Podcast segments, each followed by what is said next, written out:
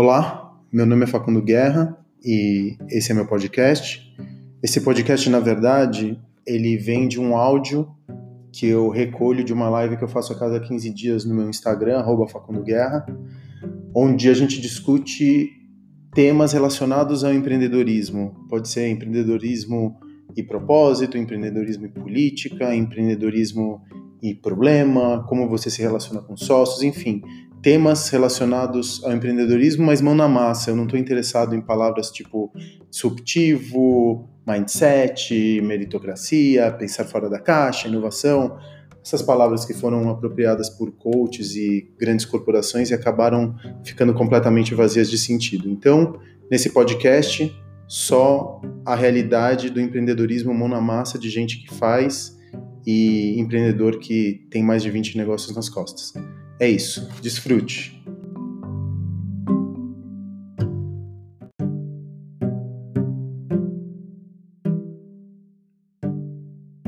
O episódio de hoje está dividido em duas partes. Na primeira delas eu falo sobre propósito, essa palavra muito desgastada que a gente encontra direto é, por aí e que dizem que você tem que ter propósito antes de começar um negócio. Eu contesto isso. E a segunda parte é o problema, onde eu falo sobre como encontrar um problema e a partir do problema desenvolver seu negócio e seu serviço. Então, esse áudio aqui está comprimido com essas duas partes da live 3. Por um lado, começa com um propósito e termina com um problema. Então, aproveite. Bom, vamos lá. Vamos começar com a primeira parte dessa live. Eu estava querendo falar exatamente hoje sobre propósito, que é uma palavra que coaches e empreendedores de palco amam. Né? Eles amam falar sobre propósito, eles falam que você tem que encontrar um propósito a partir do teu a partir do qual você vai se desenvolver seu próprio negócio ou vai começar a desenvolver uma atividade na sociedade. Propósito virou uma grande palavra gasta e chave para a gente compreender o empreendedorismo hoje. E eu queria deixar logo de largada claro que para mim propósito é feijão na mesa. Se você não tem é, capacidade para pagar o seu aluguel, para colocar três refeições quentes na tua mesa e ter um banho morno no final do dia, me desculpa, não tem propósito que caiba a partir daí. Grande parte das vezes pessoa, uh, você fala de um propósito como se partindo do pressuposto que, esses, que o mínimo necessário para você viver com conforto já está definido, o que não é necessariamente verdade, pelo menos não é verdade para 95% dos empreendedores e 95% das empresas no Brasil, porque eu fiquei sabendo outro dia pelo Sebrae que 95% das empresas brasileiras são MEI. Então, na verdade, são compostos de pequenos empreendedores que estão tentando sobreviver. Falar de propósito para quem está tentando colocar feijão na própria mesa é quase canalha. E eu sei que eu escrevi no meu livro há quase três anos que para você empreender é bom ter um propósito, mas o propósito para mim ele serve para o seguinte: quando você, quem está só para fazer lucro, ou se você está no jogo do lucro a qualquer custo, você não precisa é, de propósito. Tá tudo certo, você só vai fazer lucro, você provavelmente vai ter uma vida infeliz e vazia, mas é regras do jogo. Isso é o que o capitalismo determina. O propósito ele serve para o seguinte: você não vai precisar ganhar tanta grana na tua vida, mas por um outro lado o propósito ele vai te dar uma recompensa emocional, é, egóica, de vaidade, que no final das contas vai compensar o dinheiro que você deixou de ganhar. Então, a partir do momento que você tem um propósito, você não precisa de tanto dinheiro para você ter satisfação com a sua vida ou ser feliz. Propósitos não são grandes arcos de devaneios. Por exemplo, um propósito não é ficar rico. Um propósito não é fazer as pessoas felizes. Um propósito não é mudar o mundo. Essas são são são são narrativas muito longas. Assim, o que é ficar rico? Comparado com quem? É, comparado com o Bill Gates ou comparado com a outra pessoa que está aqui do teu lado? Porque só de você estar tá acompanhando essa live, é, você já já está destacado de pelo menos, sei lá, talvez 90% da população brasileira. Então, o que, que é ficar rico? O que, que, o que, que significa ficar rico? Ficar rico significa é, acumular bens financeiros ou bens a ponto de você poder parar de trabalhar antes da hora, é você deixar alguma coisa para os teus herdeiros. O que, que é exatamente ficar rico? Cada uma desses componentes, ser feliz. O que, que é ser feliz? É você ter recompensas químicas suficientes para você ficar satisfeito, você tem uma expectativa com relação à vida e você consegue concretizar 70%, 80% desse, dessa expectativa e, portanto, o seu grau de felicidade é médio. Se você está querendo ser apenas feliz, você está preparado para os momentos de depressão, para os momentos de infelicidade, porque você nunca vai conseguir ser feliz se você não tiver o contraponto do gosto amargo da desilusão, da desilusão, se você não entender a melancolia, se você não entender a tristeza, a felicidade ela existe como contraponto a alguma outra coisa. Então, o momento de satisfação, você precisa também de um momento de vale, de depressão, de melancolia, de tristeza para compor. O equilíbrio entre essas duas forças, quando é positivo para os momentos de satisfação e prazer, é que determinam que você é feliz. Mas para você ser feliz, você tem que ser infeliz e você tem que ser muito infeliz para se sentir cada vez mais feliz. Então, a gente vive sob imperativos hoje em dia que determinam que para você você precisa ser feliz, você precisa ser rico, você precisa ser mais bem sucedido que o teu vizinho. E esses não são propósitos, isso são é, imperativos que uma sociedade ali fora determinam para você. Um propósito, ele tem um foco bem definido. E eu acho que assim, muitas vezes antes de você começar um negócio, é, você pode ter outros motivadores além do propósito. Por exemplo, a sobrevivência. A sobrevivência é uma ótima razão para você montar alguma coisa. É vingança. Vingança.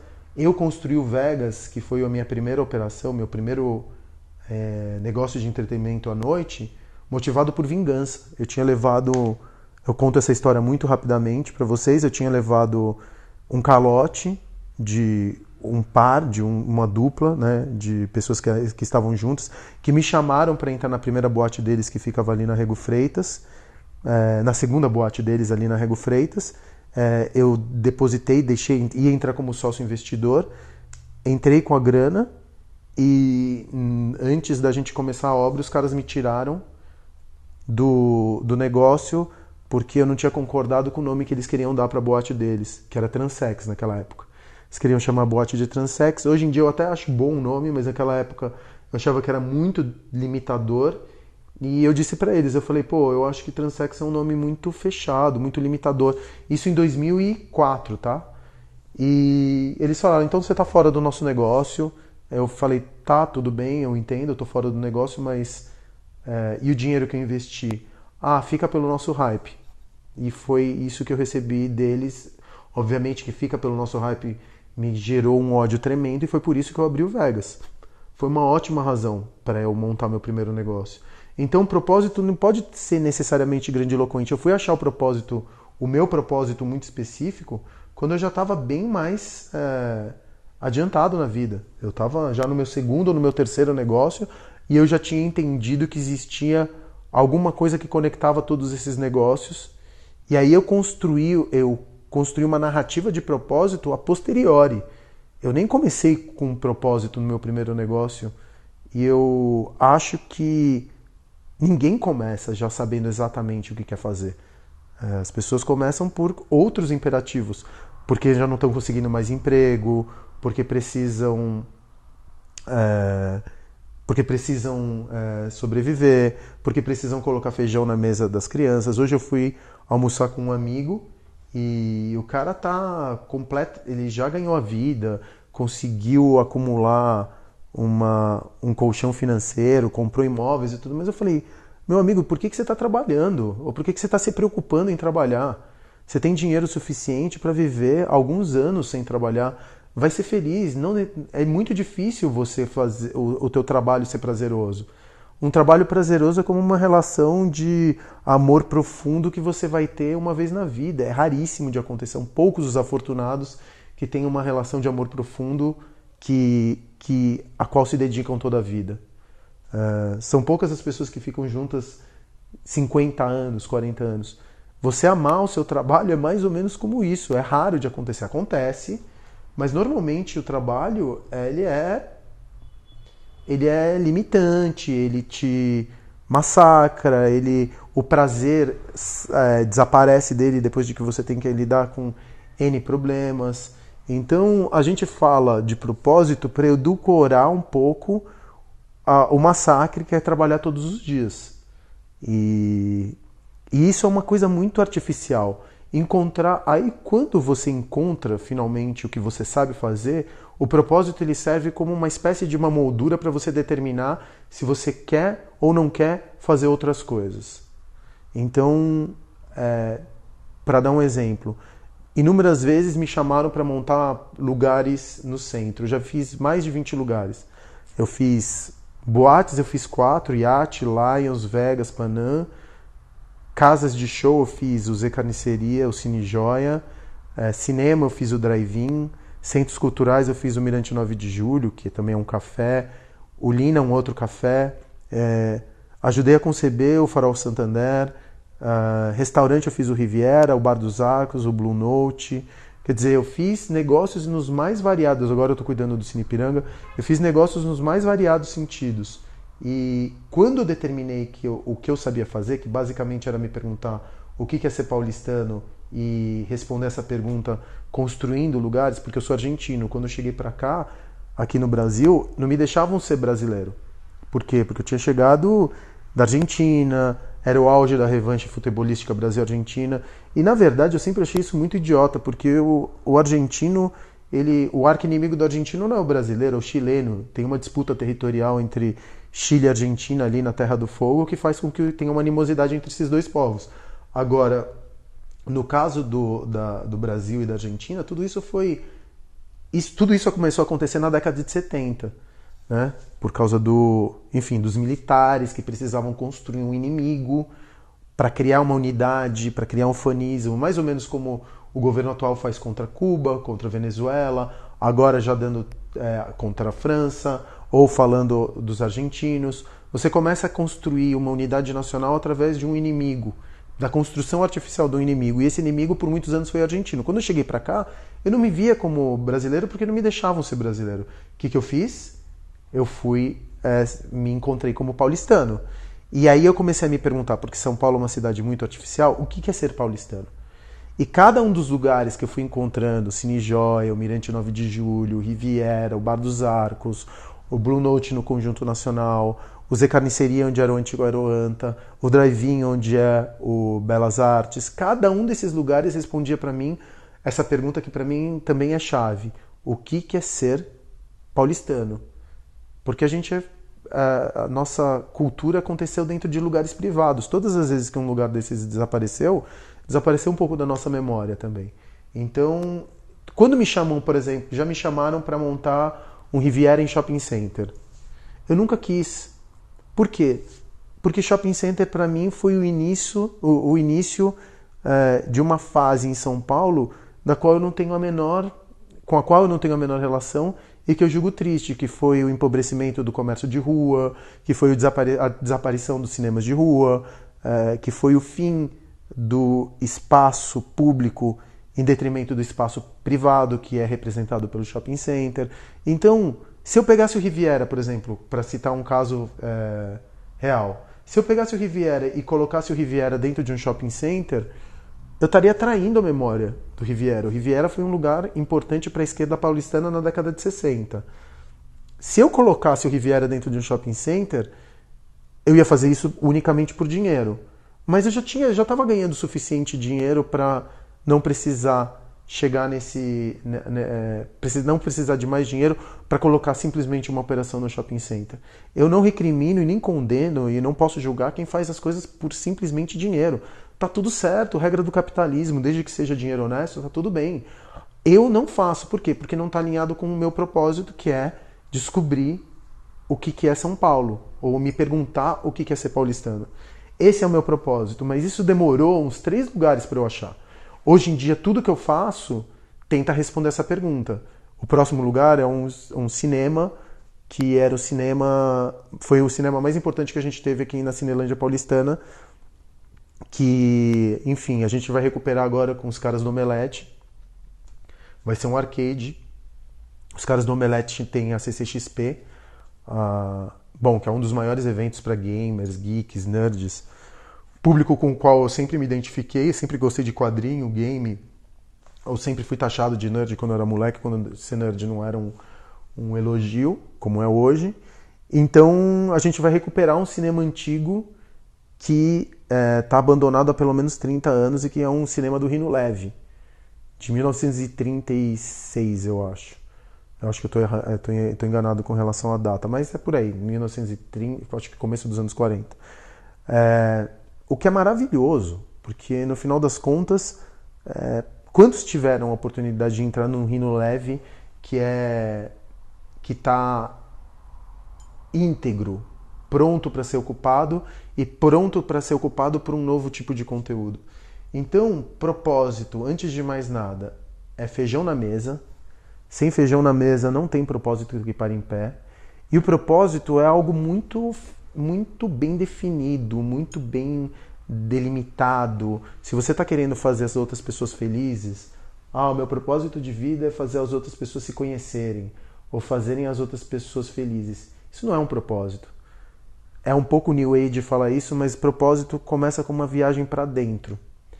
E isso pode acontecer através de meditação, pode acontecer através das drogas, pode acontecer através de alteradores de consciência, mas você tem que viver alguns anos para entender no que, que você é bom, o que, que você consegue contribuir para o mundo, onde que está o teu legado. Eu, por exemplo, demorei muito tempo para descobrir, eu me achava um cara completamente sem talentos, nunca me achei um cara inteligente ou criativo ou especial em qualquer maneira. Não me acho hoje, nenhum também, nenhum e nem outro, mas eu descobri que eu tenho o dom da eloquência.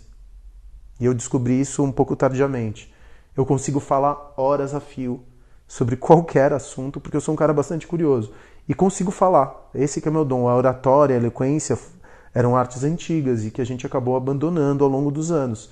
A eloquência é meu dom. Então, talvez o meu principal negócio não seja mais é, montar negócios. E, isso que tá, e por isso que eu estou fazendo essas lives ultimamente. Porque eu também estou numa crise existencial. É, e a crise existencial é super saudável. Eu estou me perguntando ultimamente: será que sou bom em montar negócio? Ou será que eu, depois de 20 negócios que eu montei, será que eu vou ser bom para ajudar outras pessoas que estão completamente perdidas a montarem seus próprios negócios? essa pode ser uma saída mais nobre. Eu sempre quis ser professor.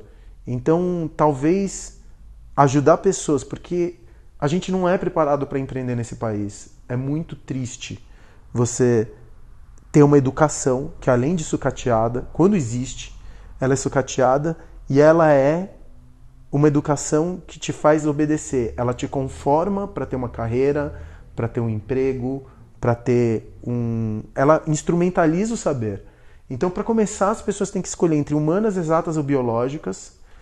Quando você encontra, e você tem que escolher isso quando você tem 12, 13, 15 anos, quando você determina entre quais desses grandes troncos das ciências você tem que estudar, você se ultra especializa para quê?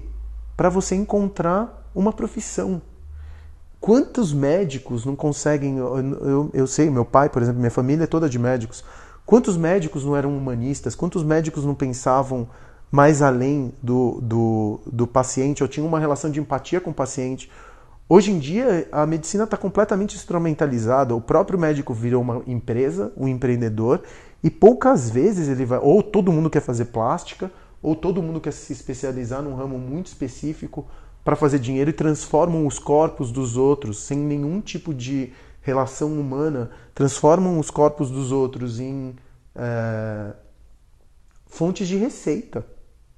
Eu não estou falando só dos médicos, eu estou também falando. Isso se aplica aos engenheiros, aos advogados.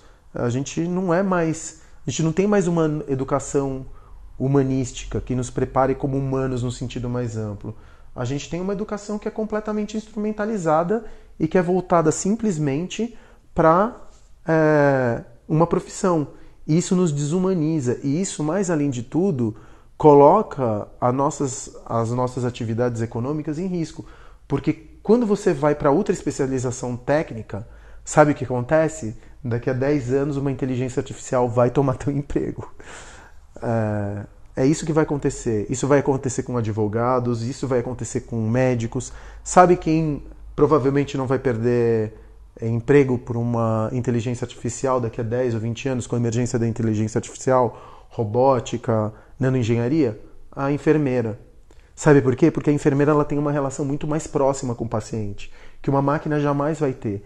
Quando um médico se ultra especializa, ele e se desumaniza no processo de se ultra especializar, ele pode ser substituído, pode ser substituído por uma inteligência artificial. O que, que eu quero dizer com isso? O empreendedor, antes de mais nada, é um generalista. A gente não está preparado aqui nesse país para desobedecer. A gente está preparado para obedecer, para seguir uma carreira, para entrar numa determinada moldura, para obedecer, para ter uma carreira, para comprar um apartamento, para trocar de carro a cada dois anos e assim sucessivamente. A gente não está preparado para pensar. A gente não está preparado para pensar com a para investigar, para ser curioso, para arrebentar as fronteiras entre as, as, os troncos de ciência, estudar humanas, estudar exatas numa outra época da vida, estudar biológicas. E todos os, todos os, os negócios interessantes que eu vi ou que eu comecei a montar foram fruto de uma de uma grande investigação sobre futuro, de ficar me perguntando, pô, como será que vai ser o bar amanhã? O bar amanhã, uma resposta do bar amanhã, por exemplo, o Bar dos Arcos. Como que vai ser um cinema amanhã? Como que vai ser um restaurante amanhã? Como que vai ser uma boate amanhã? Como é que vai ser? Todas essas estruturas onde os humanos se reúnem, se socializam, trocam histórias, elas me trazem duas satisfações que vão além do dinheiro. A primeira delas, responder ao meu propósito íntimo, egoísta, é, narcisista, se vocês quiserem, mas é o meu, meu propósito de me perguntar o que, que é ser paulistano. E num segundo momento, eles me dão uma satisfação quase intelectual para tentar investigar o que, que é o futuro. E ao mesmo tempo, eles me trazem ou eles permitem que eu crie legado nas pessoas. Outro dia eu estava lendo um comentário que aconteceu, a gente fez uma postagem no Bar dos Arcos, que eu vou falar muito sobre isso daqui nas próximas lives. Eu quero fazer uma live só para explicar como você constrói uma pele digital em torno de um lugar físico ou de um produto ou de um serviço. Construir uma pele digital mesmo. É, não digital ou digital, como se diz hoje, mas a construção de uma pele digital em, em, em torno de qualquer produto ou serviço. Eu vou falar sobre isso numa outra live, dá para fazer 10 lives sobre isso, porque é um assunto que eu amo. Mas voltando ao Bar dos Arcos, eu estava lendo ali os comentários e a gente tem as mesas comunitárias. Por que a gente construiu as, as mesas comunitárias? Duas pessoas se encontraram, duas pessoas que estavam. É, que não tinham ido juntas ao Arcos, se encontraram sentadas próximas na mesma mesa, se conheceram, se apaixonaram e vão casar e provavelmente vão ter um filho. Sabe quantos filhos eu conheço que foram gerados a partir do Vegas? No mínimo 10. Inclusive a minha, porque eu conheci a mãe da minha filha numa, na pista do Vegas, a Vanessa. Então, como que eu não posso ir, lidar com essas energias, lidar com essas forças de vida e morte, é, de você possibilitar construir um lugar onde as pessoas vão se encontrar que, e a partir dali vão gerar outros humanos, ou vão morrer porque elas vão sair dali alcoolizadas e vão bater seus carros porque imprudentemente dirigiram é, depois de beber, coisa que eu não aconselho absolutamente ninguém. É, então, no final das contas, lidar com essas energias de legado, de criar memória, é o que procura todo artista. Eu não estou dizendo que eu sou artista, mas quando você cria alguma coisa, não, não dizem que um artista ele procura transcender a sua mortalidade através de uma obra? marcar pessoas e é, não é uma maneira tocar a vida de outros, não é uma maneira também. Isso a gente vê em filme infantil. Outro dia eu estava vendo um filme com a Pina e era um, um filme do Dia de los Muertos e um quando você morria você ia para o mundo dos mortos e os mortos só desapareciam quando eles eram esquecidos pelos vivos.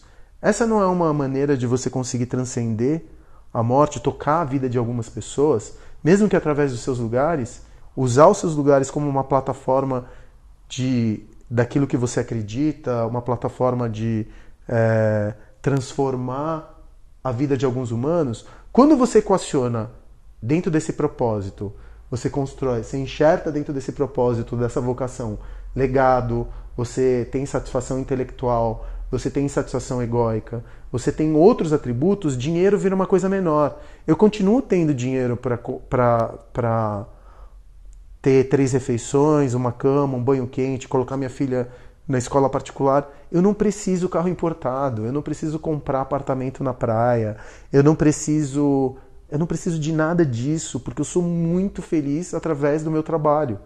Mas demorou 15 anos para eu encontrar isso. É irresponsável um monte de empreendedor e coach ficar falando: ah, você tem que encontrar seu propósito quando você está procurando, antes de mais nada, a sua sobrevivência. Então, não se esqueçam, todas as vezes que alguém falar para você de propósito, ou fala que você tem que fazer as coisas com propósito, se pergunte: que propósito é esse? Porque seu propósito ele não pode ser amplo, ele tem que ser muito específico e muito fechado e muito focado num, em alguma coisa que só você vai fazer bem e não outra pessoa, tá? Então, acho que é isso tudo que eu tinha para falar sobre propósito. Eu vou repetir, essa live vai ficar é, em dois, vai ficar, eu vou dividir essa live em duas partes. A primeira parte eu falei sobre propósito, na segunda parte eu vou falar sobre problema. Eu vou transformar isso em dois programetes de IGTV. É, vou colocar partes dessas lives no meu Stories. Essas lives elas vão para o YouTube.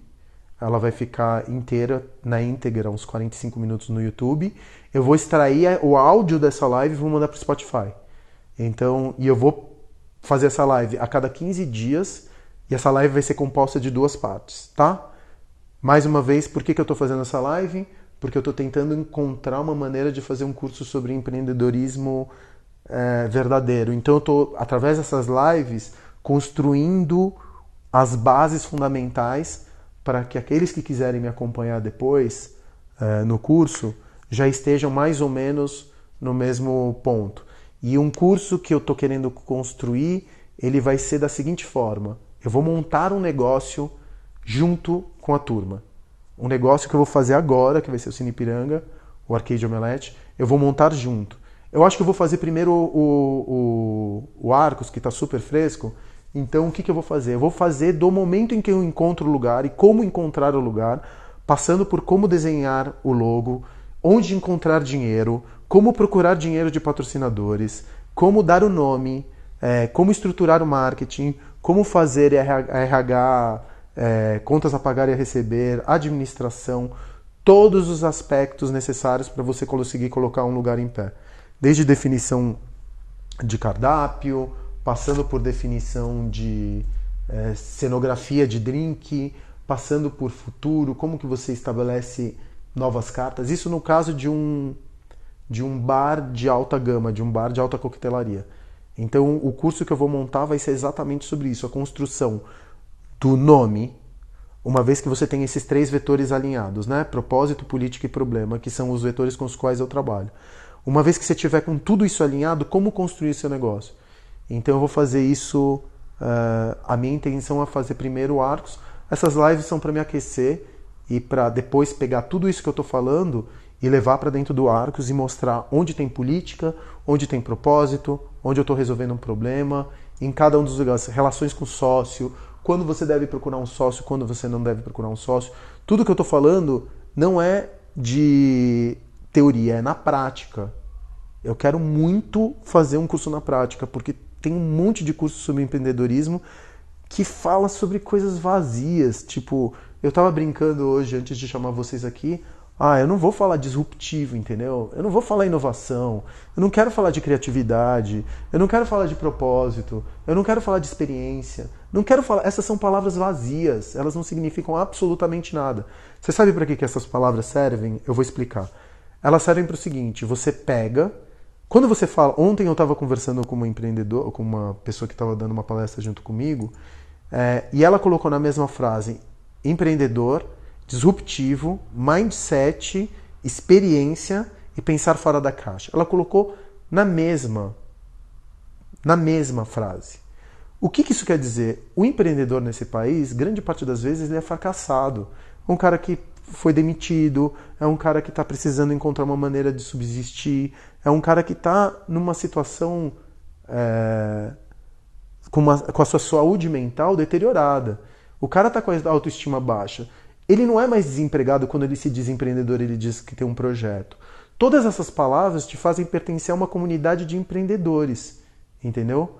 Então, no momento que você entra dentro dessa comunidade, porque você está usando o dialeto dessa comunidade, isso faz com que você pertença ao mundo dos empreendedores e até o fracasso ele já não soa tão amargo assim. Entendeu? Por isso que as pessoas ficam falando mindset, disruptivo, pensar fora da caixa, porque isso coloca elas é, dentro de uma categoria, dentro de uma tribo, entre aspas, dentro de uma subcultura, dentro de, uma, de um pertencimento de grupo. E são palavras vazias, elas são usadas exatamente para te prenderem dentro de uma estrutura da qual você não consegue sair se não comprar mais um curso sobre empreendedorismo.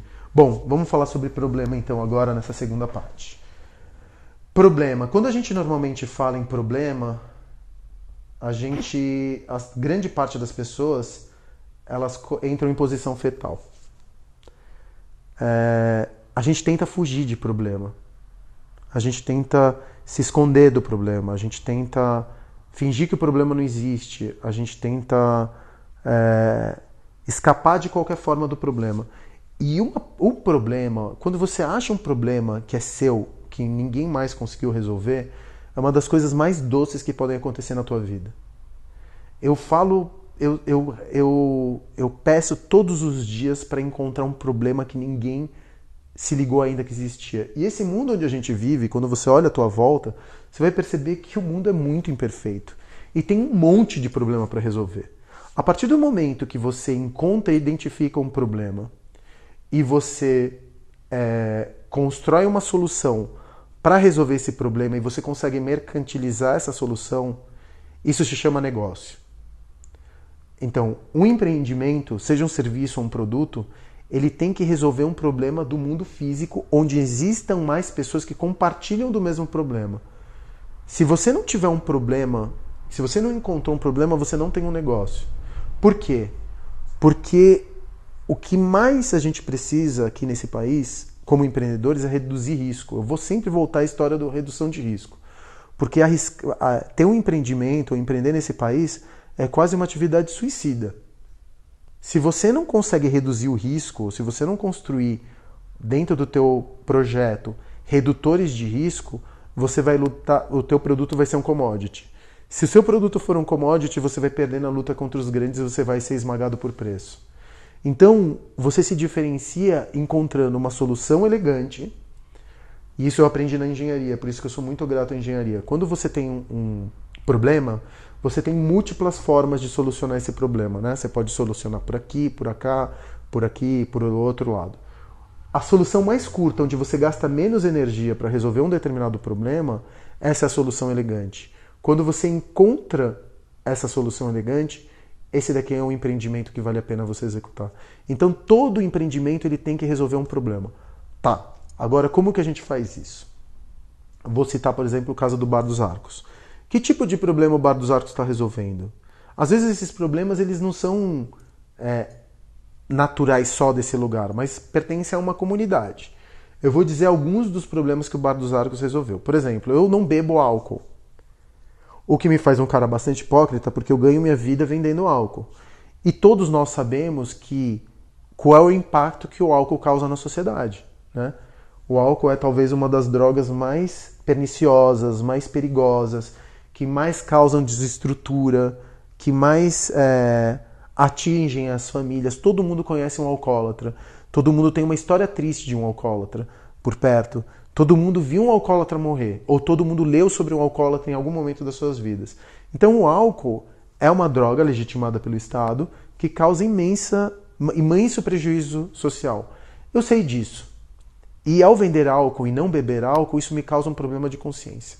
Eu não acho, eu não quero ser moralista aqui e dizer que o álcool deveria ser banido ou controlado. Por quê? Porque eu sou a favor das drogas. Eu acho que as drogas são muito importantes para você transcender, para você escapar, para você. Eu não gosto de álcool, mas eu gosto de outros, outras moléculas. Eu, por exemplo, prefiro o THC.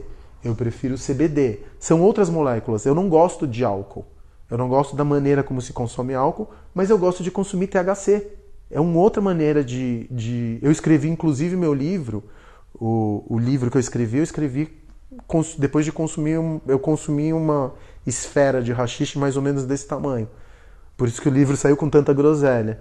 Mas é essa é a minha droga de preferência, entendeu? Eu não posso dizer as drogas elas são utilizadas, determinadas moléculas são utilizadas tanto para transcendência, quanto para construir viagens internas, quanto para autoconhecimento, quanto para é, escapismo, desde os primeiros homens. E o álcool é uma das drogas mais, mais antigas. Então eu não quero que as pessoas parem de consumir álcool. Eu não acho que eu tenho que ser moralista e falar ninguém pode consumir álcool. Porém, eu posso esperar que as pessoas consumam menos álcool. E como que eu faço para as pessoas consumirem menos álcool? Sofisticando o álcool. Então, por exemplo, quando eu comecei o Vegas, era o drink que era muito comum era vodka com Red Bull. Eu vendia vodka nacional de um lado, uma lata de Red Bull, era um combo, entregava na mão de um pós-adolescente de 21 anos, o cara consumia 5, 6 vodkas com Red Bull, ia para casa completamente destruído, vomitava, caía no chão, é, às vezes ele é, abusava de uma mulher na pista, né? ou ele fazia uma briga. O homem, especialmente o homem branco hétero, quando você dá álcool para ele, ele vira um bicho, porque ele solta todas as emoções que estavam represadas, que estavam anuladas dentro dele. Eu vi essa cena acontecer milhares de vezes dentro de um, meu, dentro de um lugar. Então, o que, que eu espero? Eu espero sofisticar o álcool num determinado ponto onde as pessoas elas podem sair para socializar, elas podem é, se divertir dentro de uns lugares, elas não precisam mais tomar três ou quatro drinks, elas podem tomar dois, elas podem tomar um que seja. Então, ao sofisticar, o meu, o meu markup, vamos dizer assim, ele vai ser se a pessoa tomar dois drinks no álcool ou consumir sete vodkas com Red Bull, meu markup vai ser mais ou menos o mesmo. É, eu prefiro que elas consumam, consumam dois ou três drinks no, no, no Arcos. Mas para fazer isso, eu não posso pedir para elas consumirem qualquer tipo de drink. Eu tenho é, que construir um drink que seja algo ou uma que tenha uma relação quase esférica. O que, que eu quero dizer por esférico? Quando eu sirvo uma vodka um, e um energético, entrego, isso é plano. Você usa o energético para tampar o sabor da, ou a ausência de sabor do álcool da vodka e para você descer e se alterar rapidamente. Se eu entrego um drink que é esférico no sentido em que o gelo ele tem um componente muito específico, o gelo de um drink de alta gama ou de alta coquetelaria é um caso à parte. Você conhece um gelo, ah, um drink de alta coquetelaria pelo gelo que é servido.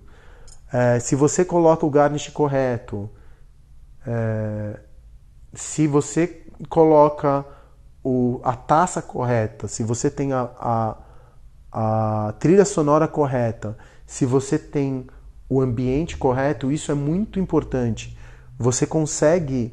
Existem estudos que dizem que o ambiente impacta em até 60% do sabor do alimento que você está servindo.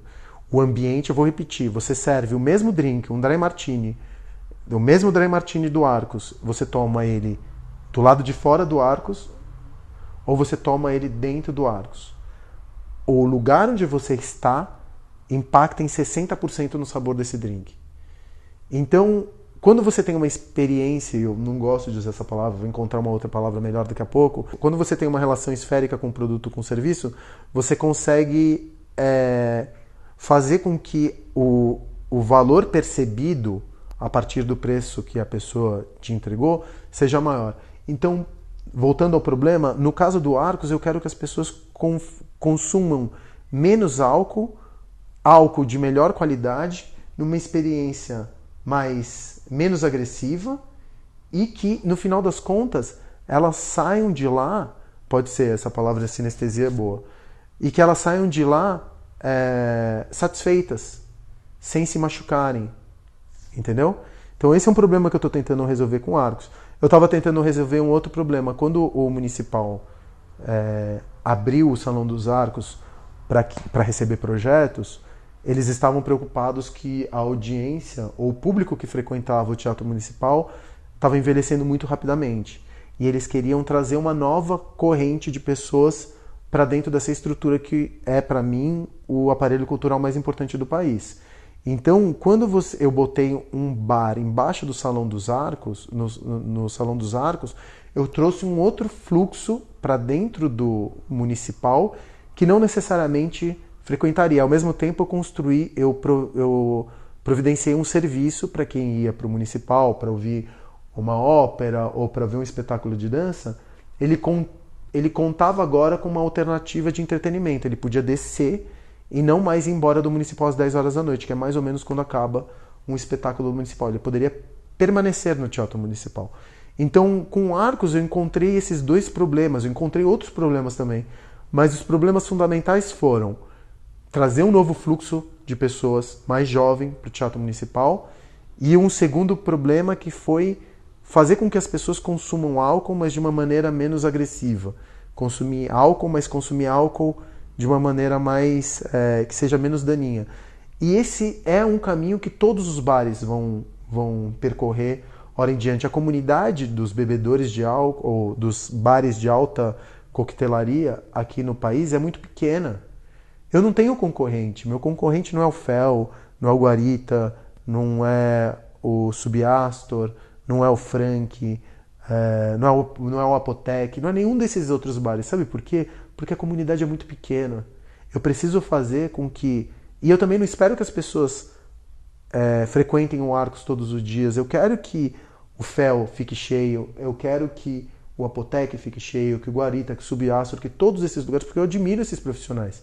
São empreendedores como eu que estão ali tentando ganhar a vida. Então, então quando a comunidade, enquanto a comunidade cresce e mais pessoas procuram bares de alta coquetelaria, eu também ganho. Porque, por isso que, por exemplo, quando eu estou falando lá, e isso é muito bonito de falar, né? Mas como isso você consegue traduzir para uma verdade? Por exemplo, se vocês entram no, no, no Bar dos Arcos, a gente fala de outros é, bartenders. A gente tem uma, edit, uma, uma editoria lá que se chama Bares que Amamos. Acho que a gente já falou do Fel, a gente já falou do Guarita, se não me engano, que são bares que eu acho incríveis em São Paulo. Imagina, um bar fala do seu concorrente na rede social de um bar, a gente está falando, a gente, tem um, a gente faz um post para o nosso concorrente sem o nosso concorrente sequer saber. Por que, que eu estou fazendo isso? Porque, mais uma vez, eu quero ampliar a comunidade. Eu tenho uma. Hoje, a, a comunidade do Bar dos Arcos, ali no Instagram do Bar dos Arcos. E eu aconselho vocês a seguirem o Instagram do Bar dos Arcos, porque ele é realmente muito bem feito. E ele vai servir muito como exemplo porque a gente for discutir hora em diante. Então, a comunidade que está ali em torno do Bar dos Arcos ela frequenta outros bares também. E eu quero que isso aconteça.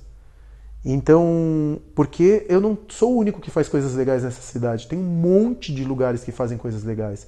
Tem lugares que eu admiro assim imensamente, tipo o Futuro Refeitório, que eu já aprendi muito com eles. Eu aprendi com eles como contratar para o meu lugar. Eu aprendi sobre fazer tudo dentro do seu próprio espaço. Eu aprendi sobre preço sobre como montar um cardápio mais simples e ao mesmo tempo sofisticado. Eu adoro esse lugar. É, tem tantos outros lugares que eu acho inacreditáveis nessa cidade ou nesse país. Tem muita coisa. Então eu não vejo nenhum deles como meu concorrente, porque são todos empreendedores, pequenas empresas que estão ali na correria para sobreviver. Eu não vou ficar é, enxergando essas pessoas como necessariamente concorrentes. Então, quando, eu tô, quando você se depara com um problema, eu dei um exemplo do Bar dos Arcos, mas com cada um dos lugares eu estava resolvendo um problema. Por exemplo, o próximo lugar que é o Cine Piranga. É um, um problema enorme. O que, que vai acontecer com os cinemas de rua do país? Toda cidade de pequeno, médio porte tem um cinema de rua. Os cinemas de rua, eles normalmente são tombados, eles foram importantes para todas as cidades porque eram os lugares onde a gente se juntava, né? Todas as vezes que um cinema de rua, o Belas Artes serviu isso como um exemplo muito claro, quando o cinema de rua fecha, acontece uma gritaria, ele correu o risco de fechar no começo do ano, não sei se vocês se lembram. As pessoas começaram a se mobilizar para salvar o Belas Artes. Por que as pessoas se mobilizam para salvar um cinema de rua, porque o cinema de rua é uma parte da nossa história. Quando o cinema de rua morre, morre um pedaço da nossa identidade como cidadãos. Então, é, salvar ou recuperar um cinema de rua é importantíssimo, porque o que, que acontece? Esses lugares, eles normalmente são tombados pelos órgãos de proteção ao patrimônio. Condefat, enfim, Compresp, FAM. Quando você tomba um desses lugares, eles ficam radioativos. Ninguém consegue mais chegar nesses lugares porque eles acabam ficando caros demais para você restaurar ou caros demais para você conseguir converter em alguma outra coisa. A partir do momento que você é, pega um cinema de rua e, e ele está tombado, como, como que você traz esse lugar de volta? O caso do Cine Ipiranga é um cinema para 3 mil pessoas. O cinema de rua abandonado é um problema que começou a acontecer no século XX. Eu não posso pegar um problema do século XX, que é o cinema de rua abandonado, que é consequência da emergência dos shopping centers ou dos lugares da, do medo do paulistano, que por sua vez é uma consequência do recrudescimento da desigualdade social, que é uma consequência dos. Do, é, que é um efeito dos militares no poder. Enfim, eu posso chegar até os portugueses, se eu quiser. Mas o fato de um cinema de rua fechar é, me fere na identidade de paulistano que eu estou tentando responder. O que é ser paulistano? Então, isso me fere. Como que eu resolvo esse problema? Um problema do século XX, eu não consigo resolver com uma solução do século XX, que é colocar cinema de volta. Eu preciso encontrar algo do século XXI. E o que, que substituiu no audiovisual o cinema no século XXI? O game. É, as narrativas estão cada vez mais complexas, os, cine... os, os games estão cada vez mais ricos, as personagens estão. Eu adoro jogar game. Agora, ultimamente, eu estou jogando muito Oculus Quest, que são narrativas mais fechadas, são experiências mais compartimentadas em realidade virtual. O Oculus Quest, para quem não sabe, é um produto do Facebook que não precisa mais de fio e nem precisa de um computador caro. Você coloca o óculos na cabeça e a partir dali você joga jogos que tem até 3 ou 4 horas. Às vezes eu vou jogar PS4 e um jogo tem, sei lá, 6, 8, 10, 12 horas. É... Red Dead Redemption 2 eu demorei, sei lá, 10 horas para fechar e ainda não consegui fechar o maldito jogo. É muito tempo para você investir num game. Quando você vai para a realidade virtual, perdão, que é um, um, novo campo de interesse meu, é, e a gente vai colocar dentro do Cine Piranga, você está indo para uma narrativa mais fechada. acho muito interessante, mas a gente fala de game numa outra, numa outra, numa outra possibilidade. Então eu consigo pegar um problema do século XX, que é um cinema abandonado, e eu só vou conseguir resolvê-lo com uma solução do século XXI, que é o game. É uma tentativa, eu não sei se vai funcionar. Pode ser que funcione, e pode ser que não funcione, mas eu vou reduzir risco. Porque, sinceramente, se eu pegasse cinema e colocasse dentro daquele cinema, aquele lugar nunca ia voltar. Então, o Cine Piranga, por exemplo, só para voltar a esse assunto, é um projeto que eu quero trazer para dentro desse curso. Como montar, contar a história do Cine Piranga do dia em que eu achei o ponto até a construção da identidade, até a negociação com meus sócios, que são os caras do Omelete CCXP, até a negociação do ponto, o desenvolvimento do 3D, a contratação de arquitetos. Vocês não sabem como a arquitetura é importante para o negócio. Um erro que você fizer na arquitetura, um erro de uma mesa, pode representar dezenas ou centenas de milhares de reais no arco de existência do lugar. A arquitetura, qualquer detalhe, o UX, que é o User Experience, né, que é o, o a, a plataforma não, a interface entre teu negócio. O UX pode ser dentro de um app, mas pode ser também dentro de um restaurante. Eu, por exemplo, quando a gente está fazendo o Cine Piranga, a gente está pensando em UX o tempo inteiro. Quando você pensa em UX, você sabe o fluxo, onde que as pessoas vão sentar, como que as pessoas. A gente deixa isso normalmente na mão de um arquiteto. O que é errado. Porque o arquiteto muitas vezes ele está tentando se expressar através de concreto, ele está usando a sua gramática estética visual para é, expressar o seu, a sua estética dentro de um espaço. E muitas vezes eu já peguei muitos projetos, apesar de não ser arquiteto, onde eu poderia ter exprimido mais, colocado três ou quatro mesas e poderia ter acelerado meu payback, ou eu poderia ter diminuído meu risco. Arquitetura é igual negócio. A arquitetura é tão ou mais importante do que o business plan. E é uma coisa que a gente terceiriza muitas vezes. Então, por exemplo, o Cine Piranga, eu estou fazendo arquitetura junto, né? Tem uma empresa de arquitetura por trás, mas não é uma coisa que eu vou terceirizar, é uma coisa que eu vou fazer no dia a dia, junto. Eu quero ver, eu quero discutir, eu quero conversar, eu quero tentar encontrar todas essas soluções. Então, encontrar um problema, como por exemplo, o que fazer com cinema de rua abandonado, ou que é uma coisa que eu fui até o, eu fui até Londres. A primeira parte do problema eu tentei resolver com drive-in, que foi um negócio que eu tive ali no Cine Belas Artes e que durou um ano, foi muito legal, mas que não funcionou como negócio. Ele era, ele era operacional, ele não dava prejuízo, mas era muito trabalho. Que foi uma sala de cinema que eu amei fazer. Só que ela me serviu como primeiro pra, passo para eu ir agora para o Cine Piranga, que é a fase 2.0 daquela sala. Uh, eu fui para isso, eu fui para Londres, fiquei, visitei 42 salas de cinema de rua independentes em 14 dias. Eu acordava, ia para o cinema meio-dia, ficava no cinema do meio-dia até meia-noite, almoçava e jantava dentro do cinema, porque eu estava procurando cinemas de rua que tinham cruzamento com gastronomia. Eu fazia só isso, fiz isso durante quase é, 20 dias. Então, investigar um problema, quando você encontra o problema, e o meu problema quando eu fui para Londres, era direcionado para isso. Como resgatar um cinema de rua. Demorou cinco anos entre a viagem de Londres, um negócio malfadado e o Cine Ipiranga para eu tentar uma nova para eu ter uma nova chance para responder essa essa hum, questão. Bom, gente, é isso. Eu já estou estourando o meu tempo. Eu não quero fazer lives muito grandes, porque senão ninguém vai ouvir. Uh, e eu também, depois eu não consigo fracionar tudo isso. Quero agradecer vocês. Lembrar mais uma vez que o intuito dessas lives e desse podcast é a construção de um curso de empreendedorismo real, construir um negócio como é, na frente de todo mundo e com todo mundo, né?